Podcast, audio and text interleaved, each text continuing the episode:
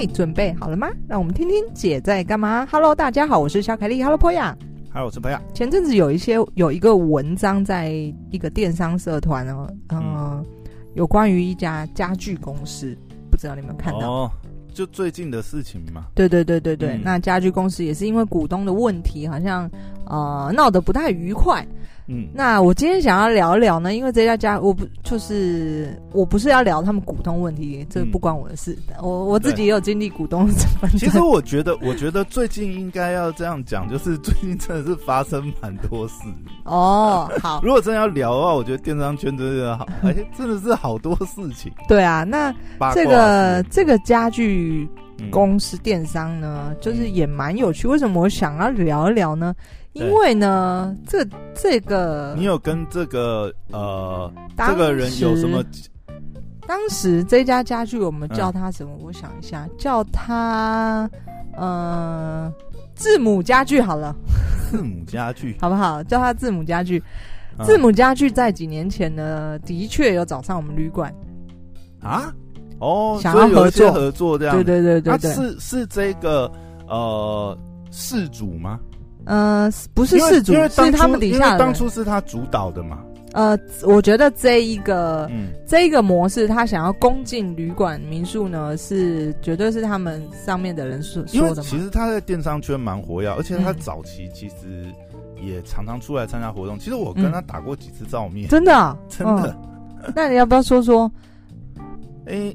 他们是、嗯、就是线下聚会有碰到而已、啊。对我来说，那时候我接触到这个，那时候其实我已经知道这个字母家具的。当然，我知道他们在电商销售家具。以前一般的家具，大家都是呃实体店面那种家具行嘛。嗯、那他们算是蛮早就在呃在。网络上在电商里面做的蛮成功的一家家具公司，对。然后因为这个新这个消息呢，我就去稍稍微查了一下他们的背景。嗯哼。那的确，他们就是起飞的年代也是那时候这个雅虎雅虎拍卖起家的，就是第一个在网络上销售家具的人，然后也非常厉害哦，在我们所知的几个电商现在。呃，都有一席之地的，就都是那时候从奇摩拍卖起家的，那他们也不例外。然后呢，我觉得大家应该很，现在应该印象都记得，可能四五年前，呃，一组沙发在在这个网络上可能卖一九九九、二九九九这种这种价格。那为什么我会印象这么深刻？因为我的旅馆可能也是刚好那时候那个年代。起来的，那我没有去卖家具啊，可是因为我们旅馆需要家具嘛，所以会跟他们合作的。呃，那时候没有合作，那时候我是单纯就是在网络上采购。哦，对，所以我我所以我印象，所以我印象非常深刻。那那个年代的这个家具，这个沙发，你会觉得，哎，我去一般传统的家具行，可能都要上万块，哎，网络上居然有这个。这个几千块、两千块、三千块，可是你有跟他们进过，然后真的有跟他们进过产品吗？我应该是有买过几件他们的产品，但我刚刚节目开头提到的是，我等一下再讲，就是他们后来早上合作。一开始其实我是因为我是负责要采购家具嘛，所以我对于那时候网络上家具这个价位呢。就印象非常非常深刻。你们那时候需要的是什么？沙发、沙发啊，椅子啊。你说每一个房间可能要有沙发，或者是有些房型要有沙发这样子。对啊，对啊，对啊。那 OK，呃，因为我们的公共区很大嘛，所以我们要采购一些就是沙发、椅子、桌子，呃，什么什么等等的。可是你们公共区可能还需要有点特色，所以可能不会买太便宜的，对不对？哎、欸，这个。每一个依照预算而定的，对，所以我那时候至少我在网络上，我可能有印象是你们最后一个 stage 的状态，你们最后一个 stage 用的应该算品质比较好一点，对对对对对。那随着我们有赚钱了，就把这些东西换太旧换新啊。但那时候我在采购的时候，就是有在网络上有看过他们的这个。家具的价格，那就是有惊讶到。那呃，好，呃，先讲他们这个起家的，就是那时候在那个呃电商做雅虎拍卖起家，然后后来呢，他们也是破坏价格嘛。我就说刚才在网络上，哎、欸，居然才卖两三千块，因为他们也是厂厂家直售啊。哎、欸，他们非常厉害。我查了他的背景，他们呢，呃，当时候。他们的两三个股东是一家，也是这个，就是后面是工厂啊，对对对，家具工厂没有哦，他们跟我们一样，嗯、当时候可能在零一零年吧，还是更早，嗯、他们就去了。他因为他们破坏性价格，他们最最早卖卖爆红的是一个独立桶的床垫。然后因为价格破坏性，所以被台湾的这个工厂所抵制，封杀。对，封杀。然后他们三个年轻人就跑到大陆去找工厂，在零八年，可能零八年、零六年或者一零年以前的年代，所以他们背景不是自有工厂，不是，他们是台，他们号称你要好好好，他们号称台湾国民家具品牌，并不是。可能现到现在有台制的，但是不一定全部是台制啦。嗯、但就是台湾品牌，这个是肯定的。对。然后在当年代的背景，我觉得很厉害，就是他们就是跟着我们，像我们现在所想的一样，走了这一条路，就是他们直接到大陆去找工厂。嗯、那在那边就是呃做起了电商生意，找到了工厂之后，就开始做起了网络的电商生意。但是我觉得很厉害的是，其实我可以想象。他们当时候为什么没有人要走入这个家具这个这个这个这个产业？因为家具你如果从国外进，就是第一是它是抛货嘛，就是它的体积大、重量比较轻嘛，所以这个门槛就很高。再加上又要去大陆，在那个年代零八年，可能网络都还不普及，他们就单枪匹马去了，没有那么多人敢去，所以他们在那里找到这个。工厂之后呢，就开始做起了这个生意。那我嗯、好，所以这就是他们起家嘛。也就是说，他们找到工厂之后，你知道大陆的家具呢？因为我后来整个旅馆所有的都是我在采购的。那我部分是从台湾，部分是从大陆进。那我也很早以前，其实在开始做旅馆的时候，就有认识一些大陆人。那我知道他们的家具是啊、非常多样。品质可能同样的木头，可能品质也比台湾好等等，因为大陆的就是那种木头就是多啊，对啊，所以他们我可以想象，当这个字母工具在字母家具的老板们去了大陆，根本跟发现新大陆一样，就是那里的其实家具非常非常品质好的非常多，因为我以我当时候在采购在大陆采购。一些家具要进来台湾，包括这个桌椅，然后这个穿鞋的什么凳子啊，或者是灯具啊，小到灯具等等。那我那时候要运进来台湾，其实因为我是我不找代买，我也不知道什么，我全部都自己搞。所以呢，我可以知道，其实困难点很多，就包括就是现在你在听的人呢，呃，如果你也想要买家具的话，大陆是真的不错。就是产地如果是大陆的话，你不要先有先入为主的观念，觉得不好。大陆其实蛮多产品很好，但是要看工厂他们的做工的品质。那我那时候买呢，我觉得很好笑的是，你知道我买一张椅子，你知道我们那个旅馆，我可能要一个椅子，我就要十几个、十五个木椅。然后对我来说，我那时候你知道，就是我也害怕，因为我完全见不到嘛。他们可能还亲自在那边，我我完全见不到。然后那时候其实有一些。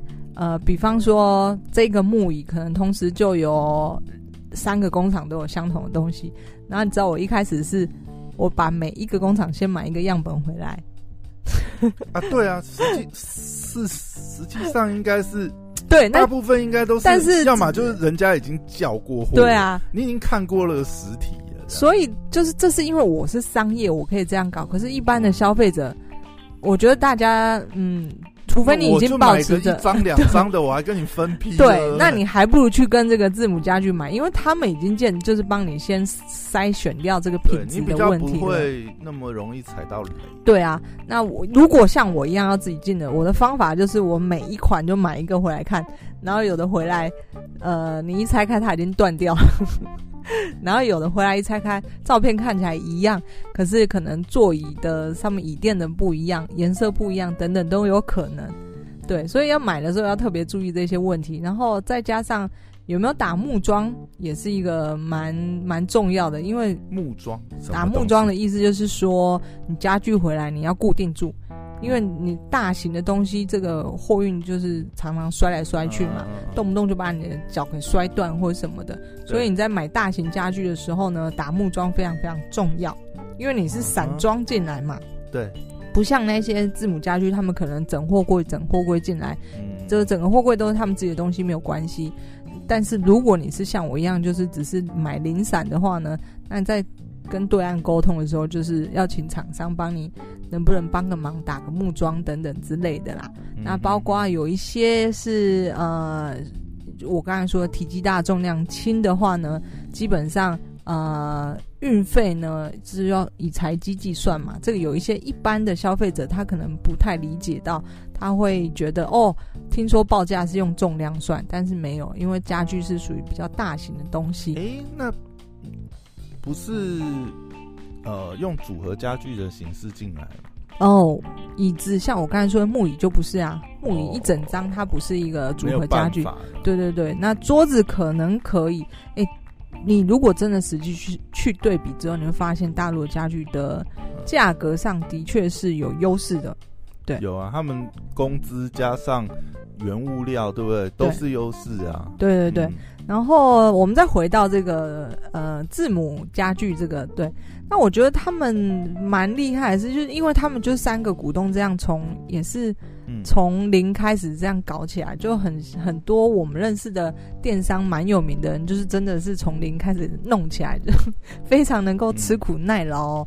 呃，包括他们有这个文章写到，他们一开始就是自己去拆柜哦，自己去运送可能几百组沙发。他他有说到他第一次。去东莞那边看货的时候，然后都没有人愿意理他们，我只最后只剩一家工厂愿意理他们。但是他跟他说：“嗯，你呃下定至少要下四十尺，要装得满，我才要卖你四十尺货柜。”然后他们就开始找那个呃抛货，就是。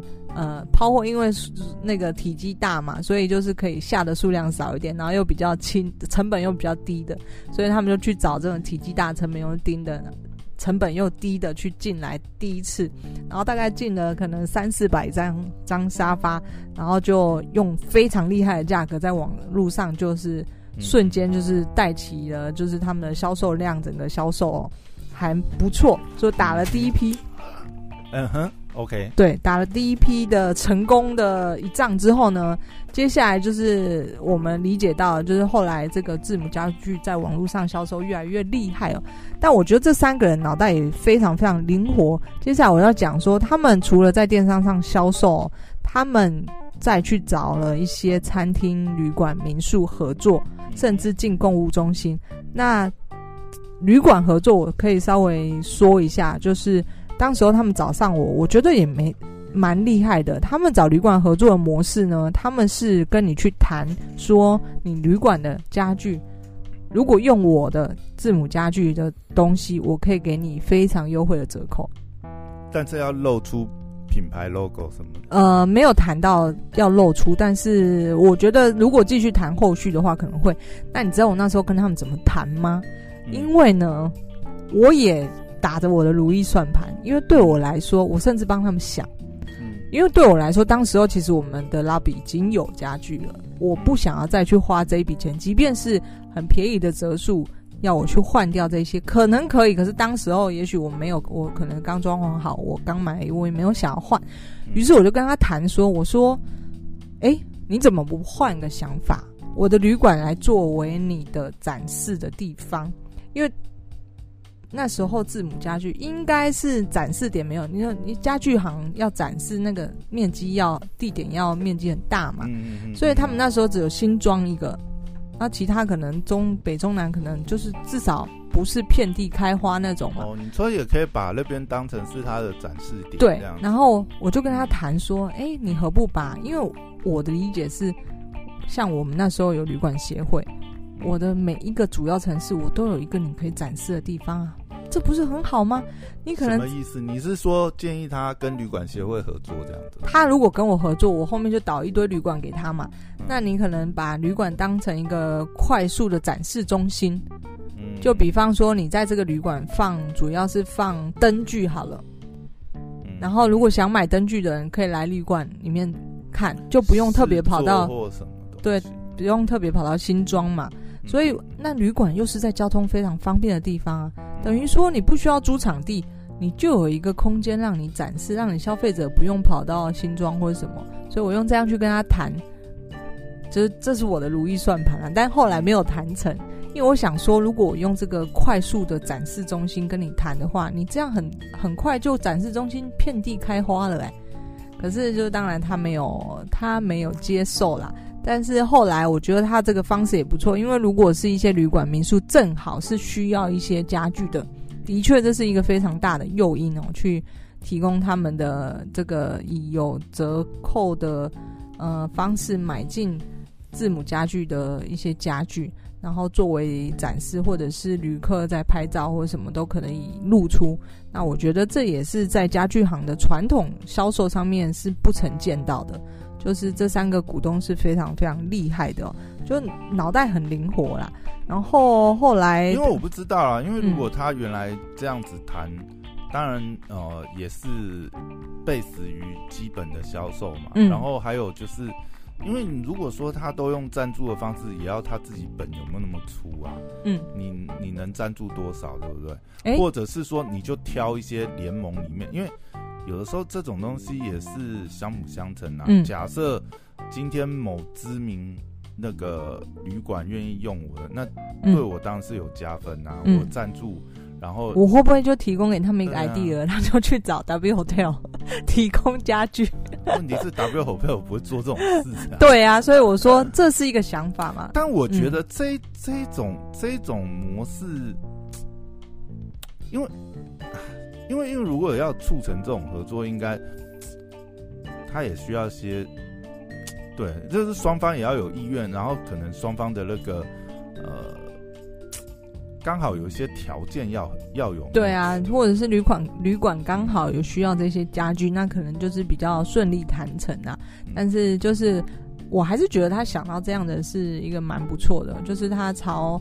旅馆、民宿、餐厅，他主动来接触的，对对对对。但我不知道来接触的那个男的是他们就是做行销的，或者是老板。我当时候其实也没太大注意这件事情。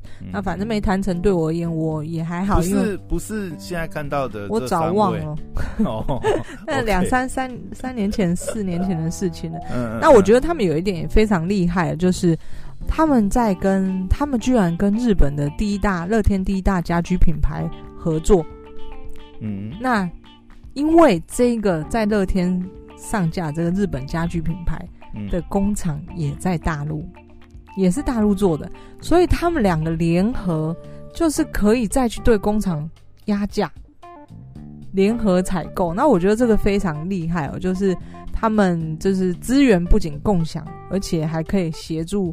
这个再把成本进价压低，而且还可以做品品质的管控，两个是互相这个资源共享，我觉得这个事情是非常厉害。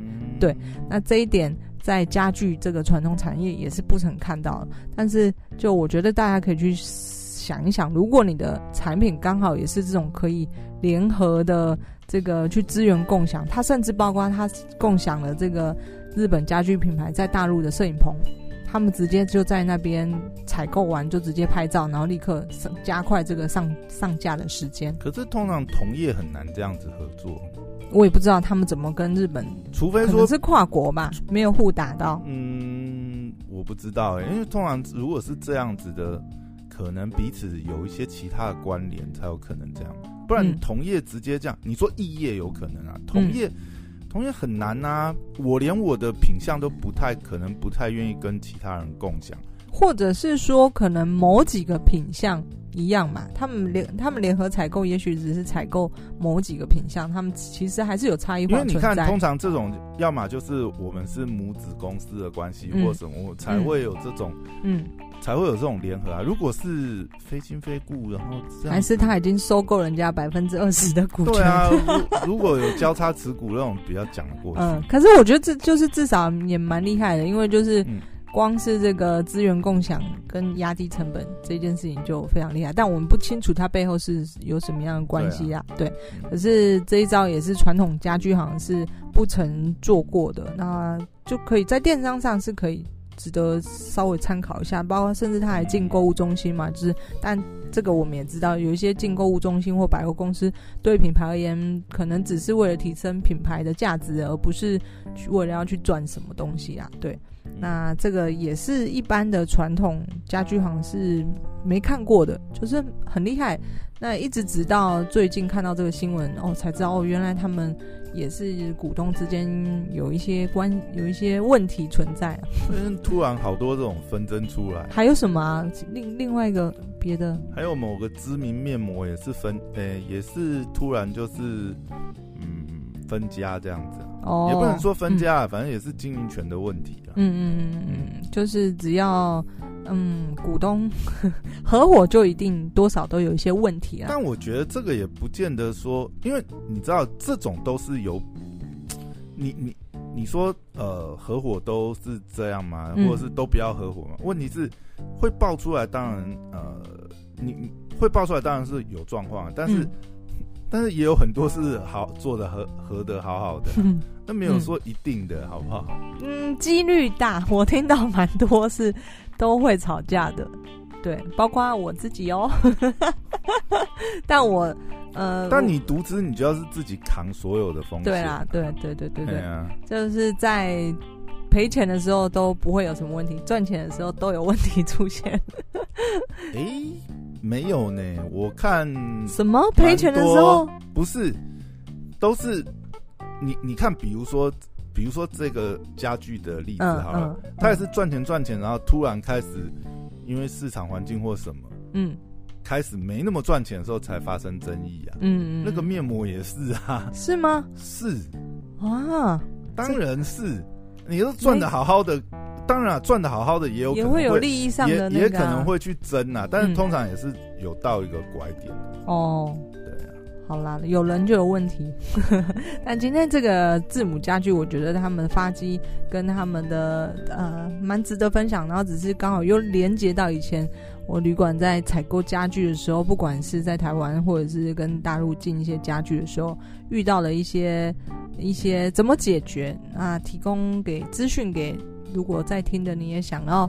进大陆的家具的话，就是真的蛮多不错的。吴老师，其实如果你你真的讲的话，嗯、因为这个这个家具家具这个事件，因为听说他们的股权是、嗯、好像是一人二十趴吧，嗯，就是总共好像是五个哦，要怎么动都不对，所以那也会是这也是一个问题啊，没有是绝对股权，嗯嗯，没有一个绝对股权的嘛。然后另外一个。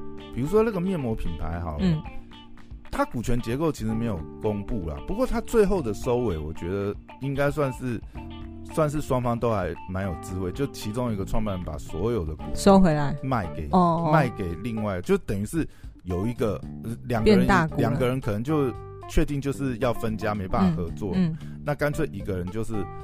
保全把所有的呃，等于是保全这个品牌，嗯，也不要这个撕破脸，嗯，因为我觉得这两个案例刚好有一个可以比较的地方，就是以以这个呃家具这个品牌这个案例来讲，现在他们就是走到一个最不好的状况，嗯，因为呢，怎么说？